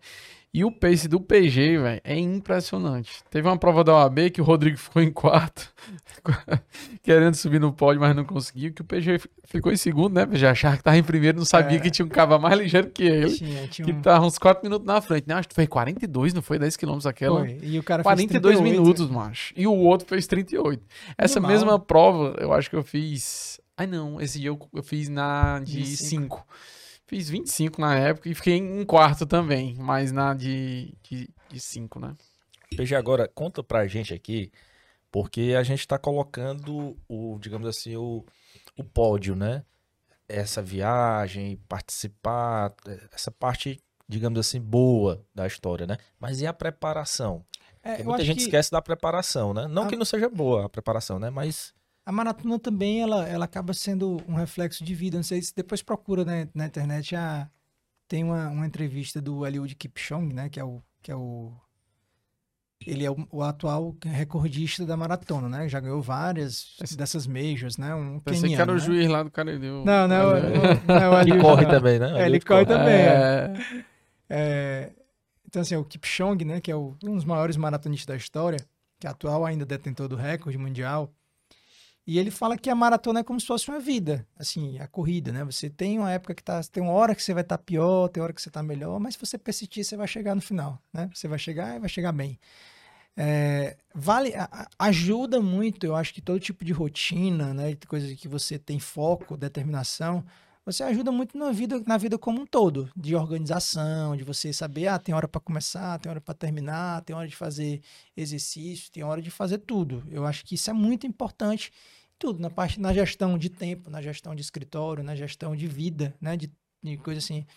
É, às vezes eu me penso, a- às vezes eu me pego assim, ah, se eu fizesse mais isso, eu podia é, ter tal coisa, eu podia ser maior, o escritório ter maior se eu trabalhasse mais, mas hum, é, quer isso, pra não quê, quer. né? Às vezes assim, Qual o É- preço disso, né? Do Exatamente. reflexo na, na qualidade de vida, o tempo que hoje você tem. É, eu já tive essa parte, né? Já teve essa época da gente trabalhar até uma hora da manhã, até duas horas da manhã, mas eu não era casado, né? Eu não tinha, Não tinha filho. Então, assim, a gente sabe, vocês têm filho, o Rafael agora recente, como muda a nossa vida, né? Muda Assim, a muito. gente tem que a gente tem que se dedicar tanto, né? Porque a gente fica pensando, ah, o que você vai deixar para o mundo, né? É. E, e se você não tiver tempo para cuidar desse, e dar atenção para esses meninos, a gente vê o tanto de louco que tá aí no meio do mundo, né? O tanto de, de, de gente ruim que tem no mundo. Porque muitas vezes é por isso, que não teve uma atenção, não teve realmente uma dedicação de uma pessoa para tomar conta. E aí é, é, eu penso assim, o que é que vale a pena, né? Eu vou, o que é que vai adiantar? Ah, vai ter um monte de dinheiro, aí vai aquelas, aquelas fábulas, aquelas histórias que tem, né? Você, ah, tem um monte de dinheiro para quê? Para ter o dinheiro, para chegar no final e cuidar, se você, você não tem saúde. Gasta tá? saúde pra ter o dinheiro, É. depois gasta dinheiro pra ter a saúde. Então, se a gente consegue equilibrar, é muito melhor, né? Então, assim, eu- graças a Deus, assim, eu digo que eu, eu tô- me sinto muito realizado profissionalmente, pessoalmente, porque é, eu consigo ter, fazer essa, essa, esse sopesamento. Eu consigo quase todo dia almoçar em casa, é, eu consigo chegar cedo, dificilmente eu chego em casa à noite, eu consigo buscar minhas filhas na escola, consigo deixar, consigo participar da vida delas, né? E consigo ao mesmo tempo dar conforto, consigo, né, sobreviver e consigo manter meu escritório bem, né?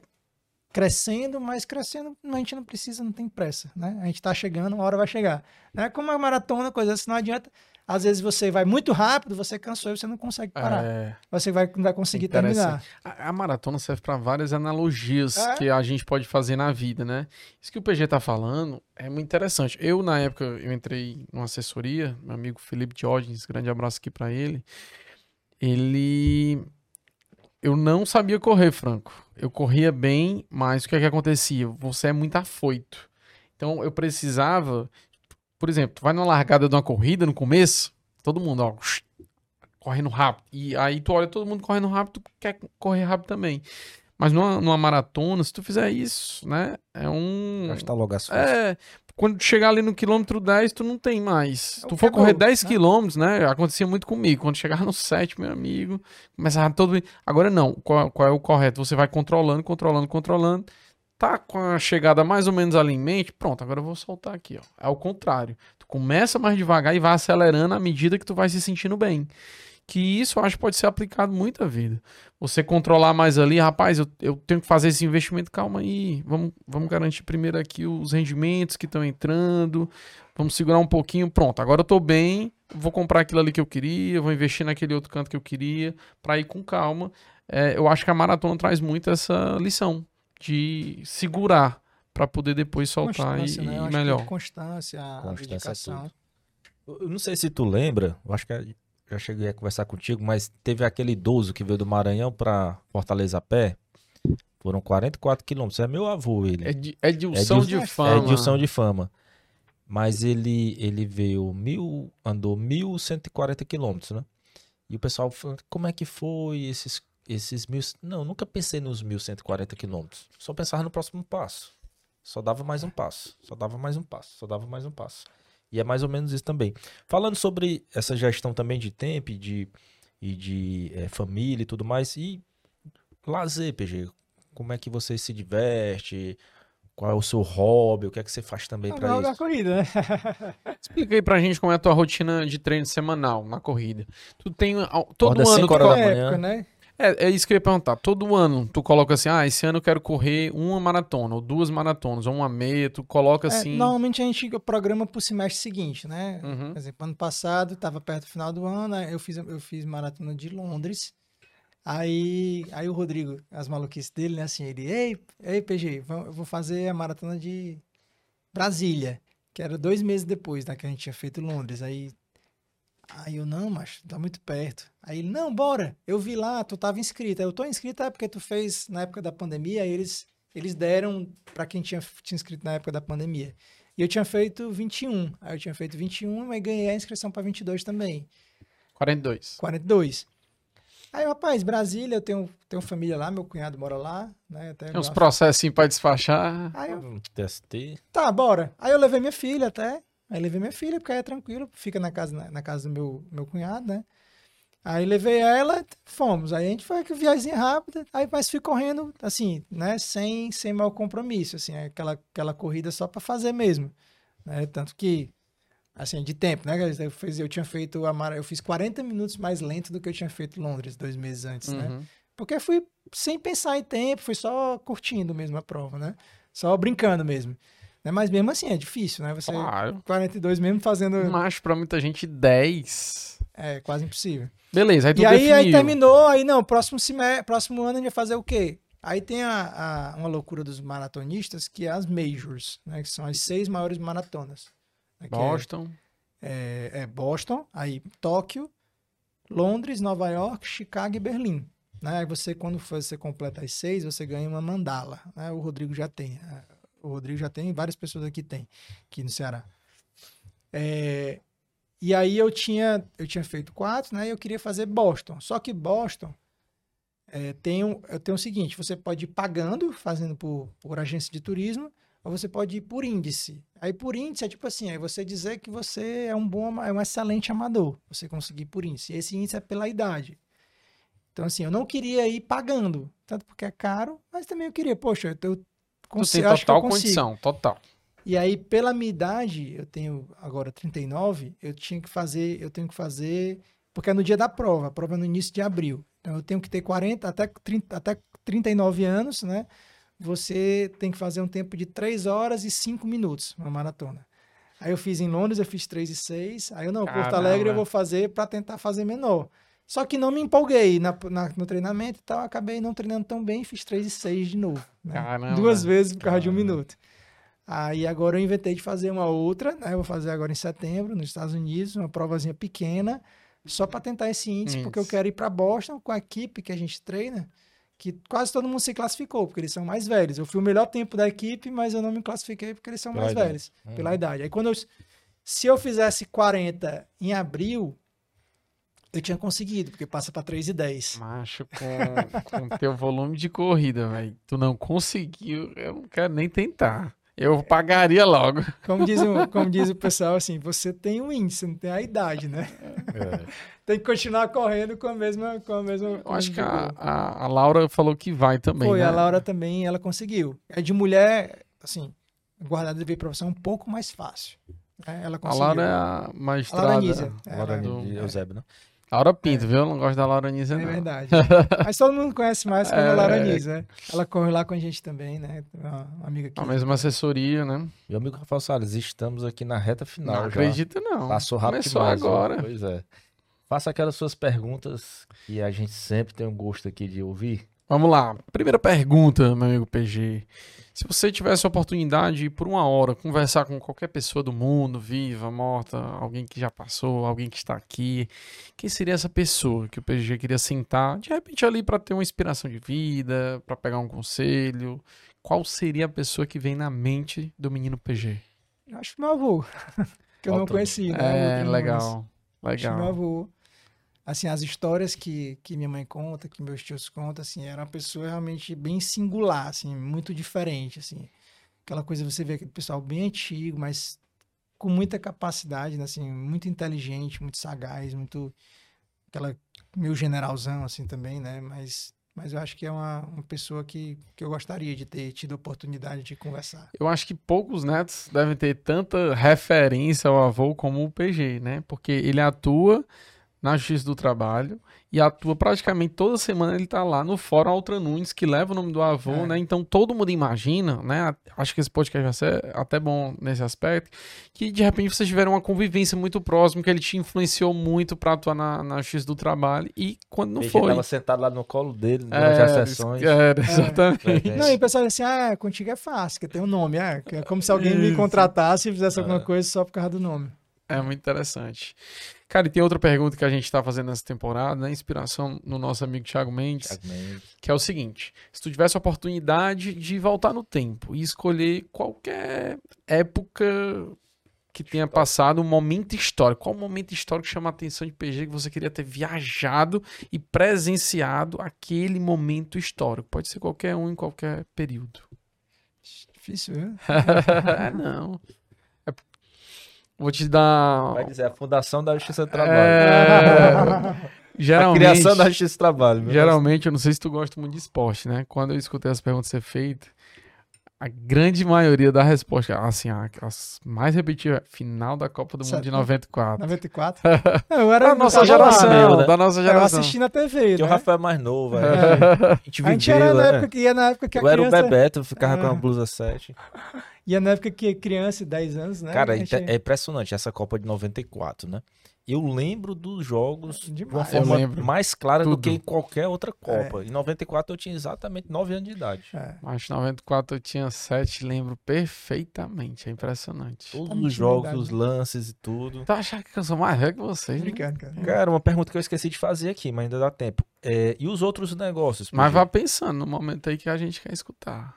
E os outros negócios? Sei que você também tem outro É, eu empreendimento. tenho, eu tenho junto com, com a Frânio, né, e o Roger, a gente tem uma loja de conveniência aqui perto, né, ali na, na Praça das Flores, Boa Praça, conveniência, né, aproveitar e fazer Bota um aí, faz um né? arroba aí. É, Boa Praça, conveniência. Aproveita que a gente abriu né? para novos apoiadores. É, rapaz. Se quiser todo episódio ser divulgado. E aí É, justamente com os é, benefícios a é bom, ideia né? lá, a ideia lá é aquela é um ambiente para assistir futebol, né, assistir jogos, que é um ambiente bem legal, tomar uma cervejinha, um tira-gosto, uma coisa assim. Né, que aí quem toca lá é o Afrânio, realmente, né? É quem toca mesmo é ele, a gente só dá um apoio por trás, por trás ficou feio. Olha, Franha. Não, toque, dá um né? toque por Quem, trás. quem toca é ele, a gente dá um apoio por trás. É, Nosso lá é diferente, viu? É diferente. feio, né? É, não, mas quem toca o negócio lá é ele. A gente, eu e o Roger, né, a gente só ajudou ele, principalmente na parte do, do investimento e tal, para começar. Mas é ele que, que toca o negócio lá. E aí, assim, acho que é praticamente isso. A gente já teve, né, Felipe e eu, a gente já teve uma construtora, mas paramos, não foi nada, não quebrou nem nada. A gente simplesmente não tinha mais aquela pessoa que era quem tocava o negócio, né? A gente não tinha mais uma pessoa para ficar. Tu entrou também mais como investidor nessa construtora também? É, na, constru... não, na construtora até a gente fazia mais, que a gente fazia a parte administrativa e o cara ficava indo lá, né? Aquela na época do boom da, da, da Minha Casa Minha Vida, Aham, né? é. Então, que a gente, comprar, a gente comprou alguns terrenos e ficou construindo casas menores, né? Casas mais populares. Já teve também imobiliária, mas também era isso. Assim, é, às vezes alguma pessoa... A ideia é essa, ah, tem algum Faz conhecido ideia. que você confia, e, rapaz, ó, tô querendo montar esse negócio. A imobiliária, na época, a gente tinha umas três construtoras que, a gente, que era cliente nosso, a gente, ó, pegava os, os empreendimentos, aí, botava Franco, para vender lá. Quando precisar de sócio investidor, Franco, ó, pra algum projeto. É. Aí. E, e lembrou do momento histórico que gostaria de voltar ao tempo? Mas Diga assim, ó, Fundação Pedra do Fórum Altra Nunes. Está lá. Meu avô cortando. Ah, ai não, o avô dele foi eu homenageado depois. foi depois, É. né? Foi O depois. Esse prédio tem isso. O prédio, né, em si. Eu é porque acho- o fórum era em outra sede. É, o antes, fórum né? antes era ali no centro, era em outro lugar. Uhum. Aí depois ficou só naquele prédio ali, o Arizo, né? Não sei se tu chegou, acho que tu chegou, né? A, a andar lá. É, eu já era peguei só o- aquele, quando era só aquele ali da Duque de Caxias, né? Só aquele prédio. O outro inaugurou em 2008. Não, já sou do, do outro. Não, mas tu não chegou a pegar só a parte, só naquele período, Peguei, não? peguei. É, Peguei era- como, como estagiário, né? Como Eu, com- estudante. eu comecei a estagiar em 2009, já era no tendo Verônica fazer aquela... grande. Eu comecei, Olá, É. no tal? Aquele gritão que ele dava, você escutava no prédio todo. eu comecei a advogar em 2008, mas fui lá, fiz muita audiência. O nosso saudoso Júlio Celso Daro era, foi meu professor e ele sempre Sim. É, tinha né, aquela questão de pegar, assistir audiência lá e tudo. Meu amigo PG, me diz aí, aliás, diz aqui pra gente, pro nosso público, sua mensagem final, o recado que você gostaria de deixar aí para as futuras gerações aí de advogado. E me ajuda com essa pergunta da, da, da nossa seguidora lá. Ela já tem três anos de advocacia, tá precisando desistir. Três coisas que ela poderia fazer para refletir essa decisão? A mensagem eu acho que é ter persistência, né? Eu acho que quando eu comecei a advocacia, eu pensava assim, ah não, com uns 10 anos eu vou estar começando a ficar bem, né? E assim, graças a Deus, com 10 anos eu já estava muito bem. né? Eu acho que eu fui um pouco precoce. Mas o normal é ser difícil mesmo. O normal é ser difícil. Ninguém consegue nada fácil. Não foi fácil, mas, mas assim, você ter persistência. Persistência, três anos não é nada. Não é nada. Você pegar qualquer área, em qualquer área, dificilmente a pessoa em menos de 5, 10 anos está tá conseguindo alguma coisa. Em três anos está iniciando. E eu acho que é muito importante o quê? É se preparar. Pessoas, né? Os três pontos, né? Primeiro aprende, né? primeiro aprende, tem experiência, para depois pensar em ganhar dinheiro. Né? Para depois pensar em ganhar dinheiro, que o dinheiro é consequência. O dinheiro não, é, não pode ser o objetivo. O dinheiro vai ser consequência. Eu acho que é uma coisa que às vezes a pessoa pensa só no final, acho que tu falou, né? A pessoa no final e esquece do caminho, né? Eu acho que a trajetória é muito importante, né? O- o- a linha de chegada, ela é só a consequência. Se você fizer um bom caminho, a linha de chegada vai chegar. Ela vai chegar, né? E, assim, a gente tem que continuar e é persistir, né? Persistir. Você não pode parar, é continuar, continuar, assim. Eu, eu, eu acho muito legal, assim, a iniciativa de vocês, né? Assim, da que está sempre buscando, né? Assim, até eu acho muito, muito legal mesmo, assim, o Franco tem o mesmo tempo de advocacia quase que eu e está sempre buscando, né? Se inovar, né? Se, se reinventar, né? Buscando isso e isso é muito legal, é muito legal mesmo. As pessoas têm que tentar, tem que tentar. Ah, tem tá faltando isso, eu vou buscar de outra forma e não desistir. Eu acho que desistir é a coisa mais fácil que tem. É a coisa mais fácil. É mais difícil persistir do que desistir. Acho que em tudo na vida, né? Assim, no relacionamento, né? Tem épocas ruins, vai ter épocas ruins. Mas a gente persiste que a volta à época boa, né? Eu acho que tudo na vida, a gente não pode na hora que tá ruim, que pensa em desistir, só, diz, só pensa em desistir quando tiver bom. Aí eu vou desistir quando tiver bom. Aí você, aí você vai ver que não quer desistir. Você só queria desistir porque tava passando por um momento de dificuldade. Eu acho que É isso mesmo, viu? Perfeito. E uma diferença muito grande, né? O PG falou, falou bem aqui, é persistir. É diferente de insistir, né? Insistir é fazer a mesma coisa querendo um resultado diferente. Persistir é fazer diferente. né? Anota isso é aí, burrice, Jordan, não. né? Tá Frase de fazer lei, a mesma viu? coisa, né? Frase de lei, Francão. Insistir. É você E- persistir, você, você insistir, fazer a mesma coisa sempre, é saber que vai dar o mesmo resultado, quase sempre. E também essa questão, não só na advocacia, três anos é pouco para praticamente qualquer ramo, né? Você vai montar qualquer negócio que a advocacia, querendo ou não, a OAB é uma empresa, é um negócio, e três anos é muito pouco, né? Rafael Salles, tô feliz demais aqui. Vamos deixar os arrobas dos apoiadores aqui, nossa produção no- nos lembrando. Sempre. Fala um pouco dos nossos apoiadores aí, Rafael Salles. Bem, meus amigos, MISPA Segurança, né? Que a gente já falou bastante dela aqui hoje, mas é, tem um grande diferencial. Eu até digo que fechou um buffet recentemente, eu vi lá MISPA Segurança. Olha aí, rapaz, Agora fechei no lugar certo. Nossa querida Uritu Cafés Especiais, que em breve a gente vai ter aqui como convidados, viu? Gustavo Verlane, vai ser muito massa contar a história deles. É, Jolie Marie Maison, né? A gente sempre fala se você quer andar elegante, igual a Franca Almada, igual a Paulo Germano Ultra Nunes, lá vocês buscam essa inspiração da nossa querida amiga Imaculada. E o tenho que- Star Capital, do nosso Capital. amigo Gabriel Joca. Senta Ok. lá, conversa, que ele vai te dar um bom caminho. E deixar o arroba aqui do PG, Paulo PG Germano. Altran. PG Altran, É. do escritório Do escritório Advogados ANT, Altran Nunes e Teixeira, né? e do, e do negócio que o Afrânio Boa- toca. Por trás. Boa Praça Conveniência. Boa praça conveniência. Foi isso, meus amigos. Estive aqui com o meu amigo PG, meu amigo Rafael Salles. Meu amigo Franca Almada, se inscreve no canal. Olha a dor de barriga. E você esteve em mais um Amigos de Lei. Deixa eu só Essa me despedir também. né? Conversa extrajurídica. Vai, PG. Vai, PG. Rocha. É só agradecer realmente a, o convite, né? Me senti realmente muito lisonjeado. Tanto pelo programa, que é legal, como dois amigos queridos do, da, do- de trabalho, coisa que a gente quer levar para a vida, né? Cada vez mais. Aí mandar um beijo especial para minha esposa, para Elaina, e para minhas duas filhas, que com certeza elas vão querer ver. Ótimo. né? A Julinha e a Bruna, né? A Bubu também, que são minhas duas princesas, razão da vida, né? Total. E muito obrigado para todos, né? E para o escritório também, todas as pessoas do escritório, agradecer que sem eles a gente não é nada, né? Se não tiver quem, quem nos ajude, nos apoie, a gente não consegue chegar a canto nenhum. Bom demais. E, e só mais uma dica, viu? Se você quer saber também é, de sustentação oral, tem curiosidade, acompanha as do PG aí, tanto online como lá presencialmente, que vale a pena, viu? Você esteve aqui em, nos, no Amigos de Lei. Essa maravilhosa conversa extrajurídica. Muito obrigado pela sua audiência e até a próxima. Tá.